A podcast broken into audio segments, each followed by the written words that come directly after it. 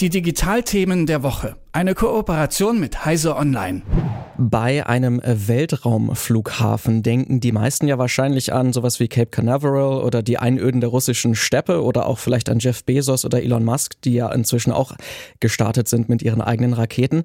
Doch auch die Europäische Raumfahrtbehörde ESA besitzt einen eigenen Startplatz für Raketen. In Zukunft soll es jedoch noch mehr davon geben in ganz Europa verteilt dann nämlich. Wenn alles nach Plan läuft, wird es dann auch einen deutschen Raumflughafen geben. Wo der eigentlich sein könnte und was das für Rahmenbedingungen voraussetzt, ähm, ein solches Projekt, das bespreche ich mit Arne Grevemeier von Heise Online. Guten Morgen, Arne.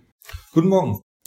Wo befinden sich denn äh, die derzeitigen europäischen Raumflughäfen oder wo starten denn eigentlich europäische Raketen im Moment überhaupt? Ja, einen europäischen äh, Flughafen kennt natürlich jedes Kind, das ist Kourou. Das ist aber gar nicht auf dem europäischen Kontinent, sondern in Französisch-Guayana, schön nah am ähm, Äquator.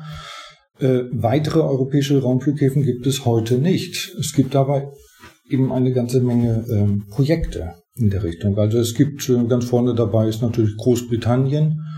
Die planen etwas schon seit drei, vier Jahren auf den Shetland-Inseln. Parallel gibt es Pläne etwas ähm, auf dem schottischen Festland aufzubauen.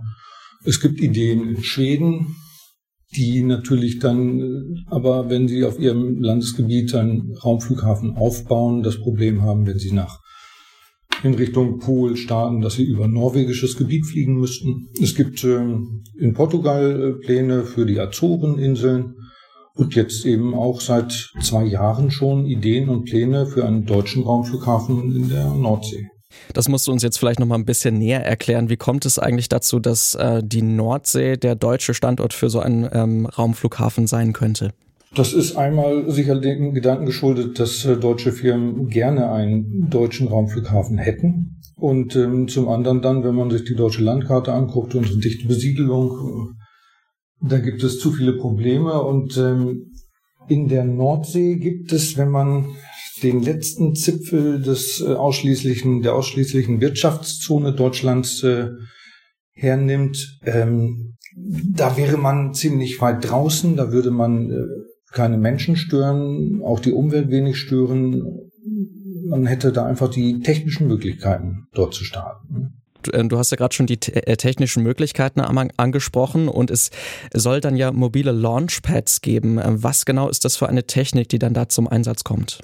Ja, der Gedanke ist, ähm, draußen auf See zu starten. Das heißt, ähm, man hat nicht vor, ähm, irgendwie eine, eine Art Plattform, eine Ölplattform oder so etwas da hinzubauen, etwas Festes, sondern es handelt sich um ein Seegebiet weit, weit draußen. Ähm, und dort würde man mit einem Schiff hinfahren. Das würde man zuvor äh, wahrscheinlich in Bremerhaven äh, ausrüsten, ausstatten. Da würde man eine Launchbox draufkarren. In dieser Launchbox wäre die Rakete vorbereitet mit ihrer Nutzlast. Das heißt, Satelliten würden da schon drin eingearbeitet werden und die Tankstutzen und alles wäre soweit schon mal bereit. Aufgetankt wird noch nicht. Die Rakete liegt. Die Launchbox kommt auf das Frachtschiff drauf. Das Frachtschiff fährt dann zwei Tage raus, äh, würde dann die Rakete aufstellen. Ähm, und äh, dann würde der Betankungsvorgang äh, stattfinden. Übrigens müsste zu dem Zeitpunkt äh, die gesamte Crew von Bord, ähm, es würde also noch ein zweites Schiff, ein Kontrollschiff daneben stehen, würde die Crew aufnehmen. Das Ganze, weil man beim Betanken natürlich flüssigen Brennstoff wahrscheinlich verwendet und vor allem flüssigen Sauerstoff. Und die Angst besteht, dass äh, bei einem Fehlstart da äh, keiner auf dem Schiff überleben könnte im Notfall. Hm. Also es ist die, gesamte, ist die gesamte Crew auf ähm, einem Kontrollschiff. Vom Kontrollschiff aus wird das äh, Transportschiff, das Startschiff äh, gesteuert. Das liegt dann ruhig in den Wellen, hoffentlich. Die Rakete startet von dort aus und dann fährt man wieder zurück. Jetzt hast du ja schon ein bisschen auch was zu diesen komplizierten ähm, logistischen Vorgängen erzählt. Ähm, bei dem Begriff Weltraumflughafen, äh, da hat man ja immer so ganz äh, futuristische Bilder direkt im Kopf. Ähm, aber das Ganze scheint dann ja doch relativ begrenzt auch in der Größe zu sein und natürlich auch relativ mobil. Ähm, was können da eigentlich für Raketen starten? Ist das dann auch in der Größe begrenzt oder ähm, was sind das überhaupt für Raketen, die von der Nordsee aus ins Weltall gelangen können? Der deutsche Ansatz ist ähm, tatsächlich, äh, der fängt äh, relativ klein an, ähm, mit geringen Investitionskosten, geringer Infrastruktur. Nicht, da braucht man in Bremerhaven ein, zwei Hangars für die unterschiedlichen Raketenhersteller, um dann dort äh, ausrüsten zu können. Dann gibt es äh, zwei Schiffe Minimum eben, das Kontrollschiff und das Transportschiff.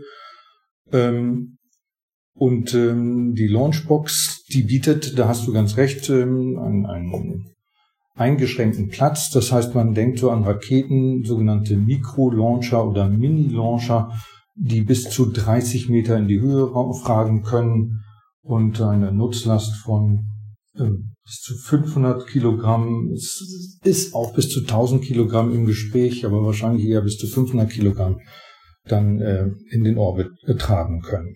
Ja, nun hast du ja auch ähm, schon gesagt, dass es wirklich sich am äußersten Rand der ausschließlichen äh, Wirtschaftszone dann befindet, ähm, weit draußen in der Nordsee, äh, wenn das ganze Projekt verwirklicht wird. Ähm, und Umweltschutzgründe könnten dann vielleicht gar nicht als Kritikpunkt wirklich da zum Tragen kommen. Aber ähm, man könnte sich ja trotzdem noch die Frage stellen, braucht man in Europa eigentlich so viele äh, Weltraumflughäfen, äh, wie das jetzt äh, auch der Fall in, in der Planung ist? Und ähm, braucht man auch wirklich in Deutschland einen oder ist das eher so ein Prestige? Prestigeobjekt. Hm. Also ob das äh, keine Umweltauswirkungen hat, ich weiß nicht. Es ist im Moment noch relativ ruhig. Die Umweltschützer haben sich das Projekt äh, noch nicht so zu Herzen genommen. Ich bin mir nicht sicher, ob das so ganz ohne ist. Ich weiß es nicht. Also es gibt da natürlich Verbrennungsrückstände. Es wird im Moment des äh, Startes auch ein immenser Krach über den Schiffsboden dann in das Meer abgegeben, der Meeresbewohner sicher stören würde, aber der wäre relativ kurzzeitig wiederum. Das zu bewerten ist, ist schwierig, natürlich. Ähm, wenn, äh, wenn das äh, Schiff zerstört werden würde, das wäre natürlich nochmal bei, bei einem Fehlstart, wenn, wenn das flüssige Sauerstoff äh, in Rauch aufgeht, direkt äh, unten das ganze Schiff zerstört, das wäre natürlich auch ein, ein großes Problem. Und ähm, man muss auch sagen, äh, die Wetterbedingungen in der Nordsee sind ja nicht ohne. Also ähm, sobald die Wellenhöhe über 2,50 Meter ist oder ähm, der Wind stärker als Beaufort 7 oder mal ein ordentlicher Beaufort 7, dann, dann geht das Ganze schon gar nicht mehr. Also es gibt da schon technische und Umweltfragen, die man regeln muss. Nun sagen die Techniker, ja, wir haben es ja aber beobachtet die letzten Jahre und an 250 Tagen im Jahr müsste ein Startziel machen lassen. Ähm, also viel für, viel wieder. Warum braucht man das in Deutschland? Ähm, Prestige, ja, nein. Ich glaube, das hat ganz äh, handfeste wirtschaftliche ähm, Gründe für deutsche Unternehmen von deutschem Staatsgebiet aus starten zu können, beziehungsweise wenn es nicht vielleicht Hoheitsgebiet ist, also nicht, aber eben die ausschließliche Wirtschaftszone. Das heißt, man braucht keine Zollerklärung für ähm, seine Satellitentechnik, seine Raketentechnik, die man da rausschafft bis zum Startpunkt und dann bis zum Orbit. Ähm, es gibt ja in diesem Bereich durchaus einiges sogenannte Dual-Use-Technik. Raketentechnik ist ja automatisch etwas, was sowohl zivil als auch militärisch genutzt werden kann. Ähm, dass so etwas, sagen wir, nach Wenchang in China oder nach Baikonur zu schaffen, ist immer ein Problem. Die ganze Satellitentechnik, ähm, Sensorik von Satelliten, Satelliten mit Sensorik ist auch eine Art Überwachung.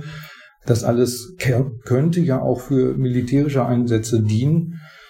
Äh, um da überhaupt mit dem Zoll keinerlei Probleme zu haben, wäre ein, ein Startplatz von deutschem Boden aus oder deutschen Gewässern aus sicher interessant für die äh, deutsche Wirtschaft. Und ähm, ja, braucht man viele Weltraumbahnhöfe? Wahrscheinlich ja. Also die Zahlen, die zurzeit so kommuniziert werden, heißt in den nächsten zehn Jahren weitere 15.000 Satelliten ins All zu schießen. Ähm, da gibt es so, so große äh, Projekte wie Starlink von, äh, von Elon Musk oder ähm, Jeff Bezos, der Amazon-Gründer, hat auch noch ähm, ein ähnliches Projekt wo ganze Massen von äh, Satelliten äh, hochgeschossen werden, aber es gibt auch äh, viele kleinere Projekte. Es gibt heute viele kleine Satelliten, äh, von den 15.000, äh, die man in den nächsten zehn Jahren erwartet, sind voraussichtlich 85 Prozent unter 500 Kilogramm schwer. Ähm, das heißt, das ist ein sehr großer Markt. Und ähm, wenn kleinere Weltraumbahnhöfe mit günstigen Startangeboten kommen, würde sich die Zahl der Satelliten wahrscheinlich sogar noch erhöhen. Und wir haben hier natürlich Hochtechnik. Ähm, das heißt, äh, in diesem Bereich gibt es viel zu verdienen und da ist die deutsche Wirtschaft ganz sicher scharf drauf und die ganze europäische Wirtschaft eben auch. Also ein, ein deutscher Startplatz wäre wahrscheinlich für alle EU-Anrainer ebenso interessant. Wahrscheinlich für die deutsche Wirtschaft noch etwas interessanter. Und äh, zum Schluss noch eine kurze Einschätzung. Also ab 2023 äh, wird ja schon mit einem Start geplant. Hältst du das wirklich für realistisch? Aufgrund der geringen Infrastrukturanforderungen kann, kann man sich das gut vorstellen. Ähm, die Transportschiffe gibt es, äh, so wie berichtet wird, schon. Also zwei, also es gibt drei Schiffe, zwei davon seien angeblich schon komplett fertig. Äh, was noch entwickelt werden muss, ist die Launchbox selbst. Das, damit hat man noch nicht die Erfahrung, äh, wo dann die Rakete reinkommt. Das muss sich dann aufrichten lassen und so weiter.